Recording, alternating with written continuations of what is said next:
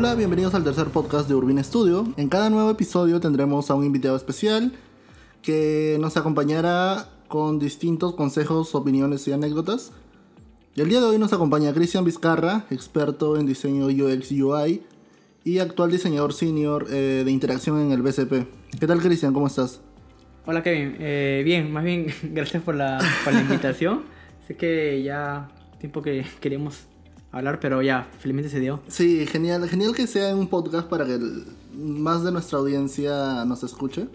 Sí, eh, de hecho me parece muy interesante eh, este tipo de podcast. El hecho de compartir y todo esto por la comunidad es algo este, que creo que le va a sumar a, a mucha gente, ¿no? Sí, sobre, sobre todo la gente que recién está empezando y, y que, y que tiene todas esas ganas de, de aprender cosas nuevas, ¿no? Claro. Sé que tienes un, un proyecto personal que se llama The Design Project. Eh, cuéntanos un poco de, de qué se Sí. trata.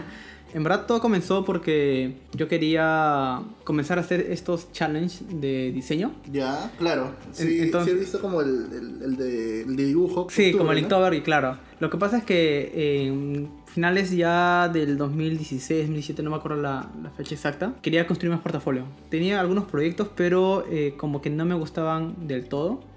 Y buscando en, o sea, challenge para hacer así como en como Inktober, encontré estos challenges que hay en, en Dribble de UI Challenge o UI de 30 días de challenge de, de diseño de interfase.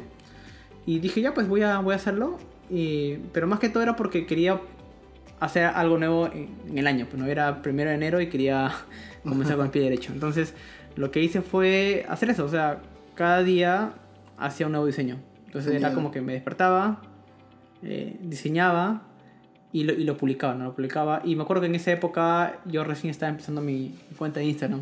O sea, ahí en esa época mi, mi Instagram estaba en cero. O sea, era nuevo, nuevo y publicaba todos los días. Pero el tema y lo interesante fue que en el transcurso de, las, del- de, estos, de estas publicaciones diarias que hacía, como que me di cuenta que o sea, estaba, estaba haciendo algo que, que era el tema de diseñar solo pantallas bonitas. Claro. Ya, porque eso se ve mucho en Dribble, no sé si has visto. Sí, he visto que es- varios proyectos que incluso se parecen un poco a los... Claro, claro. Tienen Entonces, algo en común. Sí, siempre hay eh, y hay esta tendencia y esta discusión eh, sobre los diseñadores, incluso sobre las empresas, que ven cosas en Dribble y es como que ya todo muy bonito, pero, pero en verdad eso no, no funciona o esto no genera valor o, esta no, o esto en verdad no, nunca se va a poder implementar porque es algo ficticio o muy volado. Claro, o incluso no genera ingresos para los, los clientes, ¿no? Claro, entonces eh, en ese afán de decir ya, no quiero hacer algo que hace el resto igual, quiero hacer algo diferente, eh, lo que hice fue hacerle como que pequeños cambios a esto y dije ya, voy a resolver problemas de mi vida diaria, para que tenga sentido esto y no me estén diciendo eh, que este es simplemente al- algo que me inventé y, y dije ya, voy a resolver problemas diarios, de mi vida, ¿no? De paso ya no me siento frustrado porque siempre tengo esto de de tener ideas en mi cabeza eh, y yo lo que hacía siempre era apuntar una idea y en una libreta. Entonces, por, por ejemplo, te doy un caso específico. Eh, no sé, el otro día tuve un problema para, para encontrar este, comida que tenga este, cierta cantidad de proteínas. O sea, yo últimamente estoy tratando de comer sano, pero no sé qué tipo de comidas es bueno, qué tipo de comidas es mala. Y cuando voy a Vivanda me paso horas revisando eh, para atrás todo eso, ¿no? Entonces, ahí, por ejemplo, es un problema que yo tengo y que capaz con diseño se podría resolver. Capaz alguna startup lo podría resolver. Entonces, la idea de esto era, por así decirlo, por día generar una startup. Ya. entiendo. Entonces, o sea, era- un proyecto que se aplica en un startup. Claro, se podría decir, era como que ya tengo este problema, tengo esta necesidad, esta es la posible solución y estas serían las posibles pantallas. Obviamente no iba a hacer toda la aplicación o toda la web Ya. porque no tenía tiempo, pero la idea un poco era, era este, resolver eso con, con diseño, ¿no? Con diseño y que sea un diseño pensado y no un diseño solo de pantallas bonitas. Claro, incluso funcional. Sí, incluso funcionar, que era lo, lo importante, ¿no? Y eso, ese proyecto desencadenó muchas cosas. El hecho de yo generar más contenido, el hecho de comenzar mi, mi cuenta en Instagram, de, de comenzar a, a, a publicar más y hacer cosas paralelas, ¿no? O sea, como que una cosa lleva a la otra y así, así sucesivamente. Chévere, incluso vi tu Instagram y ya como superaste los 10.000 seguidores. Sí, sí. increíble. Sí, uh, in- incluso lo chévere de, de tener proyectos personales, por más que no sea algo que genere ingresos, y creo que eso tú me vas a dar un poco de, de razón porque tú ahorita estás como que tratando de emprender, Sí. es como que te genera cierta satisfacción y incluso el hecho de que tengas, no sé, de una semana de, no sé, mil followers a llegar a dos mil followers, ya te genera cierto valor. Sí, ¿no? y sobre y- todo exposición para que en realidad consigas clientes interesantes. Claro, y dices, mi, mi chamba o lo que estoy haciendo le gusta a alguien, ¿no? Tengo tanta gente y voy a continuar. Eh, en cuanto a tu, por tu experiencia, ¿cómo se debería empezar un proyecto personal? O sea, a ver, hay gente que recién egresa y obviamente no puede conseguir un trabajo porque eh, no tiene mucha experiencia, pero para eso están los proyectos personales. Sí, Eh, ¿Cómo se debería empezar? O sea, ¿deberíamos hacerlo de un tema determinado o, cómo tú lo has realizado? ah, ya. Eh, en verdad, eso depende mucho de las personas. Y paralelo a esto, creo que una, una pregunta que, que creo que causaría acá es cómo hacer portafolio, ¿no? Claro, Porque hay, hay mucha gente que, que conozco y, y que, que me escribe, que me dice, ¿cómo consigo chamba? O cómo hago mi portafolio si no tengo proyectos o recién estoy saliendo. claro. ¿No? Es- una duda que muchos han pasado en realidad. Sí, y en verdad eh, la idea es hacer cosas personales. O sea, se tiene que poner un poco en, en los zapatos de, de la persona que los va a reclutar. Entonces, Claro. ¿qué pasa en la cabeza del- de, de esta persona, empresa, startup eh, que quiere contratar a un diseñador? Ellos eh, tienen un mindset, tienen una forma de pensar. eh, ellos eh, capaz tienen procesos definidos y ellos eh, tienen una forma de trabajo, ¿no? Claro, un Entonces- flujo de trabajo. Entonces lo que ellos eh, buscan hoy en día no es solamente que el diseñador sepa hacer cosas, que el diseñador haga bien, sino quiere saber el cómo, ¿no? Cómo lo hace y el por qué lo hace. Entonces muchas, muchas de las cosas que yo veo eh, hoy en día es que los diseñadores publican solo el resultado final, pero no publican El proceso. el proceso, incluso las fallas, ¿ah? porque dentro de las fallas lo interesante es ver cómo lo han resuelto. claro. ¿no? Y volviendo ya más específicamente a cómo iniciar un proyecto personal, es, creo que es tan sencillo como hacer algo que te guste. O sea, ponte a mí, cuando yo comencé, cuando, cuando estaba estudiando, saliendo, eh, en esa época tocaba mucho guitarra. Que ya no lo toco mucho, pero yo comencé a hacer proyectos como que de música, pues, ¿no? O sea, la idea es un poco...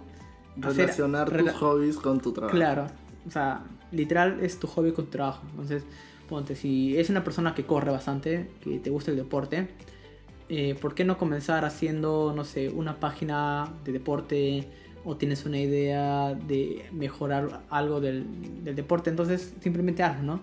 Y esto es muy diferente en diferentes áreas. Por ejemplo, yo estuve, y bueno, continúo haciendo un poco de branding.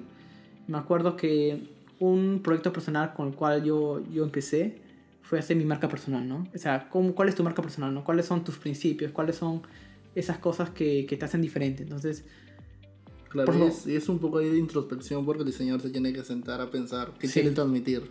claro, entonces ahí es un tema más de... Es un proyecto personal que es para mí, ¿no? Mi marca personal, ¿cómo la? O sea, si quieren comenzar, puede ser por marca personal, puede ser por algo que vieron. Incluso yo también estuve en una época, eh, al, al principio cuando comencé con todo esto, era de rediseñar cosas. Entonces, ponte, tú tienes eh, Facebook, tienes Instagram, tienes Spotify, tienes Airbnb y hay muchas más empresas que son conocidas hoy en día.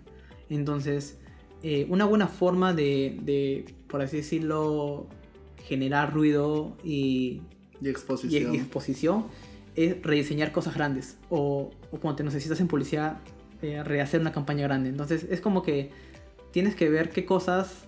También es un poco de análisis, ¿no? tienes que ver qué cosa está pasando en el mercado, ¿no? Claro. Eh, si no saben por dónde pensar, simplemente es Como que creo que es dejarse llevar. ¿no? Sí, en verdad dejarse llevar. Por ejemplo, con este proyecto que, que hablamos en principio de la Design Project, eh, en verdad, si uno la piensa mucho, no la termina haciendo. Claro. O sea, porque en verdad un producto no es el mismo como empieza a como termina. Por ejemplo, Amazon comenzó vendiendo libros. Sí. ¿ya? O sea, claro. Amazon nunca se imaginó que iba a ser lo que era hoy. Entonces, eso simple, simple fue, vamos a hacer, vamos a vender libros por internet. Y pasaron muchas cosas, han reaccionado, han visto que la, la gente necesitaba otras cosas y ahora son lo que son. Igual con, con Uber. Uber comenzó eh, siendo una aplicación de carro, pero para la gente de clase A. comenzaron, si no me equivoco, eh, con temas de limusina, o sea, bien, como que bien Sí. de clase, ¿no? Pero eh, se dieron cuenta que obviamente la gente, Tienen necesidades. y- claro, y, y- la gente que ya que no es tan clase A podría comprarlo. Entonces, si te das cuenta, todo empieza por una idea y simplemente se lanzaron. Así que como recomendación, si tienen algo en mente, si quieren hacer un proyecto, si no tienen portafolio, simplemente hagan algo, ¿no? Hagan, hagan algo, tírense a la piscina. Y otra cosa muy importante es ver qué otros diseñadores están haciendo. Eh, si, un, si ustedes ven que muchos diseñadores ponte, están haciendo rediseños, o sea, ustedes también podrían hacer rediseño. Entonces tienen que ver qué cosas otras personas han hecho para eh, ser lo que son hoy en día, ¿no? Claro, o incluso también el tema de, o sea, ver qué oportunidades hay. Por ejemplo, si muchos hacen también rediseño, tú puedes ir por otro camino y también puedes atraer otros tipos de clientes. O sea, yo creo que en realidad los proyectos personales te sirven para atraer clientes, pero determinados clientes, y tú los puedes segmentar. Sí, Por ejemplo, si tú haces, no sé, muchos proyectos de zapatillas, te van a venir empresas de sí, zapatillas. obviamente. Entonces, ese tipo de cosas es muy chévere, ¿no? Sí, porque mira, lo, otra cosa interesante y inusual que me he dado cuenta es que cuando una empresa de afuera, una startup eh, o una que tiene un proyecto personal Ya. o su empresa eh, quiere contratar a un diseñador, ellos buscan en internet que esté muy relacionado a lo que ellos quieren. Claro. Como tú dijiste, ¿no? Ponte, yo tengo mi, ahorita mi empresa zapatillas, entonces voy a buscar en, en internet, en las redes como Behance, Dribble o internet, em- eh, diseñadores que hayan hecho proyectos de zapatillas Claro. para ver su estilo, para ver cómo lo han resuelto, porque, por ejemplo, en mi caso, muchos de los, de los proyectos freelance que han venido han sido relacionados con algo que yo hice. Ha sido Cristian, vi este proyecto que hiciste, no sé, de realidad aumentada, y justamente yo estoy haciendo un proyecto de realidad aumentada, y me gustó cómo tú lo estás haciendo. Y ahí, se, y ahí en la conversación. Claro. Entonces, como, como tú dices, ¿no? O sea, si tú quieres eh, un tipo de cliente, tú los puedes segmentar a través de tus proyectos personales.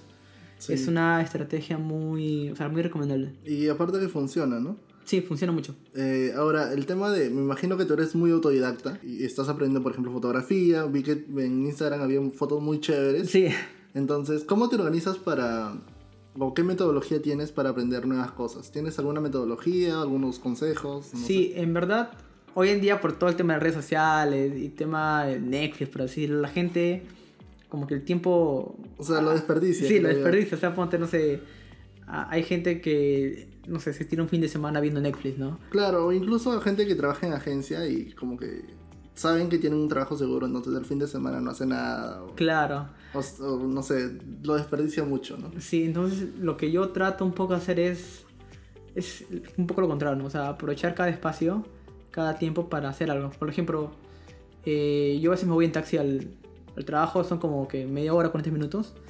Que en ese espacio obviamente no duermo, sino, no sé, eh, avanzo un frilo, eh, reviso mi, mi- mi agenda, correos, o incluso las publicaciones de Instagram las hago en- en- en el taxi y trato de ordenarme, ¿no? Ponte, no sé, en la noche, ahora que llego al trabajo, eh, veo que voy a publicar mañana. Entonces creo que es un poco de disciplina que uno se tiene que poner.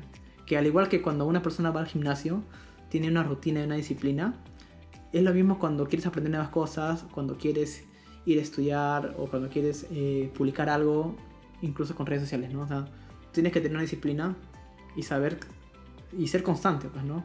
Ser constante, constante, constante Sí. y no perderte. Porque me ha pasado que he tenido épocas donde no tiene tiempo, no tiene tiempo y No, así yo- se me fue un mes. se me dio un No, mes. yo prácticamente el año pasado que estuve trabajando en esta en una agencia de publicidad, como que ya todo descuidé, o sea, descuidé el canal, descuidé algunos proyectos que tenía en mente. Entonces, eso sí, al, al final, si tus objetivos es seguir con ese proyecto, te va a pasar factura, ¿no? Claro. Y otra cosa, hablando de lo que tú dices, importante es los objetivos. O sea, ahora lo que yo estoy haciendo es cada año, yo tengo, me defino objetivos claros. Ya. O sea, a inicios de año. a inicio de año, por ejemplo, y, y, y, y algo que también hago es organizarme el año. O sea, no por cada día, pero al menos Como que ya el mes de enero necesito hacer un proyecto de Sí, tal cosa. exacto. Por ejemplo, el año pasado lo que yo hice, y dije ya, el año pasado, me acuerdo en el 2017, no, 2018, el 1 de enero, me organicé y dije ya, este año quiero, así se metió la idea, quiero tener 10k en Instagram. Ya. Final de año quiero terminar con 10k en Instagram. Se me metió el- el- ese bicho de ya, quiero... ¿Cómo hago para llegar a eso? Claro, ¿cómo hago para llegar a eso? Entonces, ahí, cuando tienes un objetivo claro, así tangible, tú vas a comenzar a, a pensar en tareas que, que te lleven a ese objetivo. Entonces, hice muchos experimentos. En verdad, yo no sabía nada de redes sociales, nada de Instagram, publiqué diario, aprendí a usar hashtags. Entonces, lo mismo fue con la fotografía, ¿no? En algún punto, publicar a diario no, no me salía cuenta porque era tiempo. Sí. Eh, y para entrar en contexto, eh, para, era, un, era de recontra disciplinado porque, como te comenté, yo tenía que encontrar un problema, tenía que ver una solución, hacer wireframes y diseñar todo en 24 horas. Que en verdad eran 4 horas porque trabajo, la chamba, Sí, obvio. es- Entonces era como que que- llegaba al trabajo, estaba con cuaderno y lápiz y cada oportunidad que tenía hacía wireframes, wireframes, wireframes. Llegaba a mi casa, incluso en el taxi estaba pensando cómo lo voy a diseñar. Llegaba y en la compu ya me ponía a, a diseñar, pero ya tenía todo como que ya pensado. Y, o en la mañana, mientras iba al carro, lo continuaba, o en hora de almuerzo, que Sí. tengo un hueco en media hora, lo publicaba. Entonces, entonces todo estaba como que muy automatizado. Pero igual llegó un punto en que no te alcanza el tiempo y ya como que migré y dije, ya voy a hacer una combinación de ambos, ¿no? Publicar fotos, voy a publicar tips. Ahí de nuevo, no sé nada de fotografía. ¿Cómo aprendo fotografía? Tengo que leer fotografía, qué cámara me compro, lentes, luces, sombras. Y, y o sea, me gusta mucho eso porque aprendes nuevas cosas, ¿no? Sí, obvio. Y, y- y aunque no crean, los aprendizajes que tienes en, en- en algo, en un área, tú lo aplicas en otro. Sí, o sea, todos los conocimientos que adquieres lo puedes fusionar para un proyecto en específico. Sí. Eso es lo más paja que. Sí, lo, es lo más in- interesante. Sí, eh, sé que has tenido experiencia laboral en, en Brasil. Eh. ¿qué, qué tal la experiencia allá? ¿Cómo es la cultura de diseño? en- Sí, en allá estuve viviendo tres años. Ah, eso es un montón, tres años. Sí, sí. Ese, tres años. El... Y sí, o sea, la gente allá eh, está más avanzada, o sea, por así decirlo. Sí, Brasil a nivel de diseño es uno de los Sí, mejores en y Latinoamérica. por ejemplo, específicamente en, mi rama, que es más, por así decirlo, es- diseño de experiencia, UI, innovación, todo eso, están muy avanzados. Y lo que rescato mucho de Brasil es el tema de la comunidad. Hay una comunidad de compartir, hay, una, hay un comportamiento de no quedarse con las cosas. Ya, eso que- me parece increíble. Que ponte, no sé. Y eso pasa mucho acá. La gente acá, empresas, diseñadores, no comparten. Sí, es como No- que ya aprendo algo y es para mí nada. Claro, Eso sí, y- sí he y- conocido gente así, Sí, me parece. y, y hay un tema acá eh, que es que es lo que tú dices, pues, ¿no? O sea, no voy a compartir para que otra gente no sea mejor que yo. no voy a compartir para que la gente eh, no sepa lo que yo sé. Pero, por ejemplo, en, en Brasil es diferente. Entonces, hay muchos meetups, muchos eventos. Eh, las empresas incluso son más abiertas a compartir cómo hacen su proceso. Qué chévere. Por ejemplo, eh, hay empresas que tienen eh, Medium, no sé si conoces Medium No. que es una página... Es para hacer blog, es para, para publicar cosas, ¿no? Entonces, por ejemplo, si, si hay gente acá que me está escuchando que es de, de UI o de UX, eh, fácil ya sea, este, ha visto algún post de Medium eh, relacionado a diseño. Entonces, es una página, por decir una como red social, por decirlo, como donde la gente publica cosas. Ya. Entonces, como que, no sé, yo quiero publicar algo de cómo eh, escoger bien los colores, hago un artículo y lo publico. Entonces, Ah, ok, es como un blog para diseño. Mm, es para todo, es un blog abierto. Ya, genial. ¿ya? Obviamente el, el mercado de diseñadores los, lo, o sea, está muy fuerte ahí, ¿no? Porque ahora, últimamente, y no solamente en Brasil, sino en otros países, la gente comparte. Al igual que tú, por ejemplo, estamos, estamos acá compartiendo en este podcast, eh, hay muchos podcasts afuera, la Sí, gente es, es- es más abierta, la gente eh, comparte todo y, y eso es algo que, que yo rescato de allá y que como que trato un poco de, de traerlo acá, a- a- o sea, a- acá en, Perú. en Perú, pues, ¿no? Tratar de compartir más. Sí, o sea, en realidad la segunda, la próxima pregunta era como, ¿cómo crees que podría mejorar el mercado de diseño en Perú? O sea, me pareció súper chévere lo que, lo que hicieron el otro día en el picnic de diseño. Sí, Me pareció súper baja. Eh, también por parte de Roger haciendo algunas ponencias de diseño inteligente también me parece súper chévere. Hace poco fue aquí en Perú el LAT, LAT Fest también, Ujú. que es otro, otro evento muy interesante. Eh, y ahora se viene el Drive que estás organizando sí. Estoy haciendo, estoy organizando un meetup.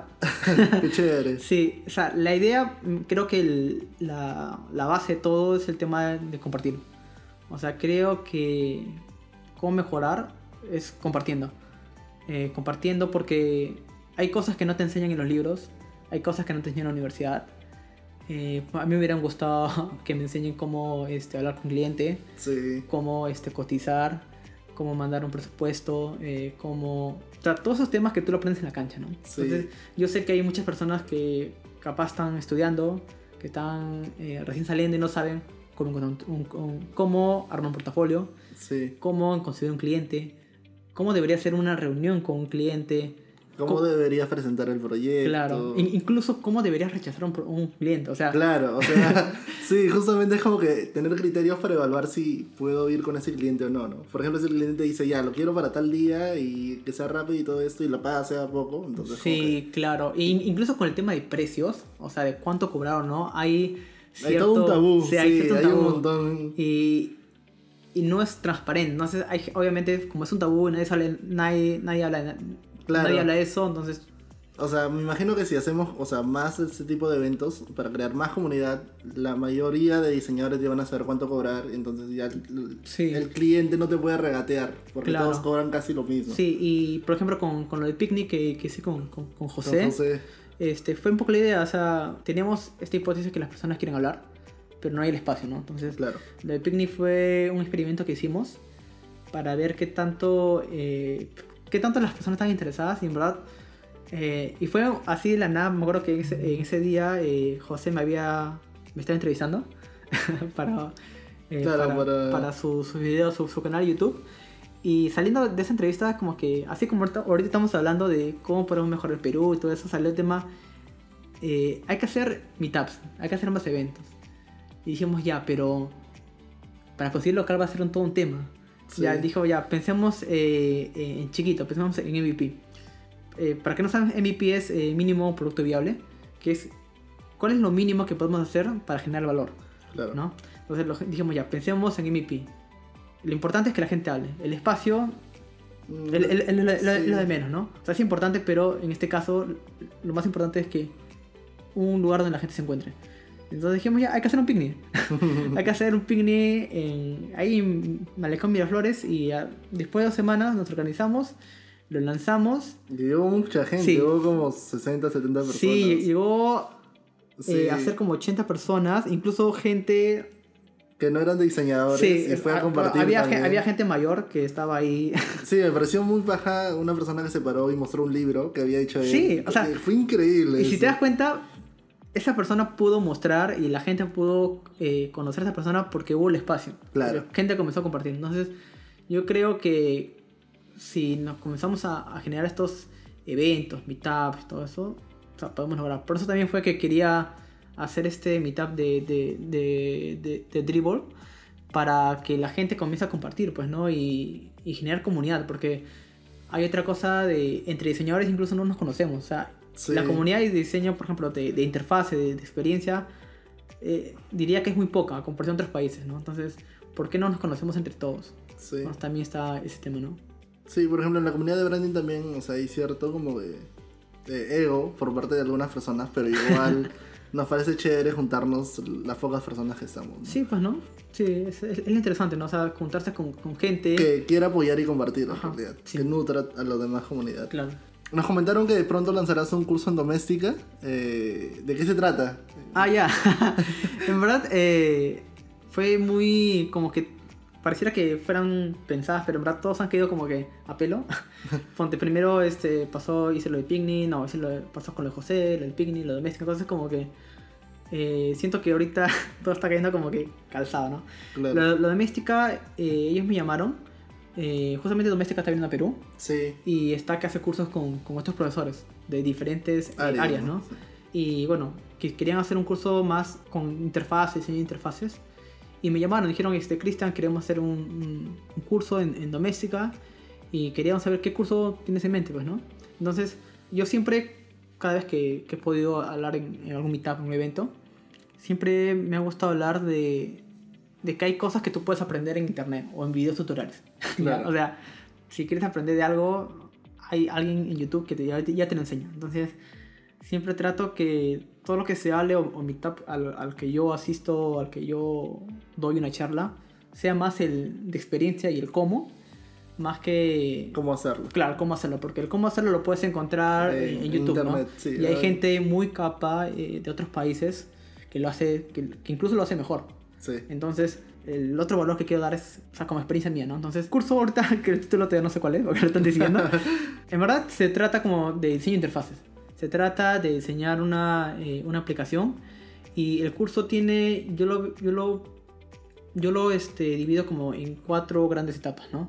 Hay una etapa en la cual yo hago mucho énfasis con el tema de problemas. O sea, como te digo, y esto va de la mano un poco con, con todo lo que yo vengo por detrás hace meses tratando de, de, hacer, es que diseñadores no solamente deben diseñar algo bonito, sí, sino no. deben diseñar algo que resuelva algo, algo que resuelva un problema. Entonces el curso eh, es prácticamente, por así decirlo, eh, un curso estructurado de cómo yo hice este, mis retos por así decirlo. Ah, chévere. Entonces, eh, este curso es como que el curso de cómo hacer estos retos, pero más a profundidad y más construidos para que una persona lo, lo vea y, y, entienda, ¿no? Entonces, hay una etapa, estoy haciendo spoiler si es que no va a salir el curso, pero para contarles que es, es bueno que lo sepan. Hay una gran etapa eh, que yo hablo mucho de mindset, de, de diseñadores, cómo deben, deben pensar, de, de problemas, de cómo la importancia de, de, resolver problemas, de encontrar y no solamente diseñar algo, porque fácilmente yo podría decir, ya va, va a ser un curso de, de, de diseñar, claro, de diseñar un e-commerce, ¿no? o sea, claro. ya, vamos a diseñar un e-commerce, ¿no? Entonces, o sea, yo no quería hacer eso. O sea, si vas a diseñar un e-commerce que sea bajo algo, algo que tenga valor, ¿no? Entonces, la idea de este curso es que la gente trate de traer sus problemas personales a la mesa y que junto conmigo y junto con el curso de ese problema que, que tienen le den la vuelta y, y salga algo, ¿no? Mm, o sea, yo, por ejemplo, tengo la, la idea loca que, que, espero que alguien con acá salga con una idea súper chévere y quién sabe, ¿no? O sea, lo pueda meter a, a un concurso de startups. Claro, y lo pueda rentabilizar. Se, y lo pueda rentabilizar. Ese es como que, pucha, si una persona hace eso, yo feliz, pues, ¿no? Sí. O sea, yo me sentiría logrado. Entonces, la idea es eso, ¿no? O sea, enseñarte un poco a, a, a ver esto de encontrar problemas eh, un poco uh, y pasar por todas las fases, ¿no? O sea, voy a hablar un poco de UX, voy a hablar de, voy a hablar un poco de UX, voy a hablar de encontrar un problema, estructurarlo, pasar por la parte eh, ya más funcional, la parte de, de, UX, la parte de poco, por así decirlo, de estrategia, porque obviamente no se puede poner todo en un curso, sí. así que estoy tratando de agarrar todo, pero ciertos puntos claves. ¿Cuánto dura aproximadamente el curso? Bueno, ya no, no sabría decirlo porque yo he grabado horas. o sea, con decirte que, que Doméstica me, me dijo que eh, rompió récords.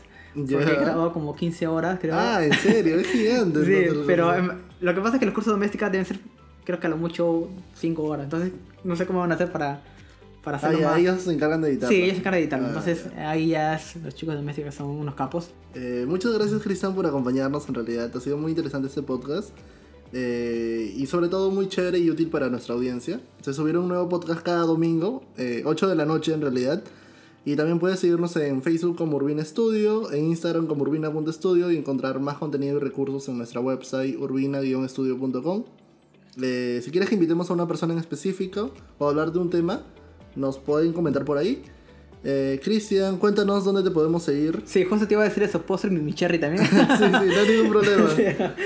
Este, en verdad, eh, a mí me puede encontrar como Chris Vizcarra. Lo voy a deletrear porque es muy difícil. O sea, mis padres. Y. Igual va a ser en la descripción sí, del video, o sea, link, así que. O sea, no... eh, si tienen hijos, por, por, favor pongan un nombre este, que sea único, porque puede ser, puede ser un diseñador potencial. Eh, es C-H-R-I-S-T, Vizcarra, como el presidente, no es mi tío. Entonces, eh, eso en todas las redes sociales. Ah, ya, está Drive. Eh, sí, o sea, en, en, o sea, estoy en Dribble, Behance, en, en, Medium, en Twitter, hasta mi página web, hasta mi correo. Todo ah, es Carra. O sea, y así un tip rápido, así de, de branding personal en las redes, tengan un solo username. Sí eso te facilita bastante. No, no, no, la misma contraseña, ojo. Claro. eso puede variar. Claro, claro. Eh, genial. Eh, muchas gracias a todos por escucharnos y nos vemos hasta la próxima. Hasta luego, gracias.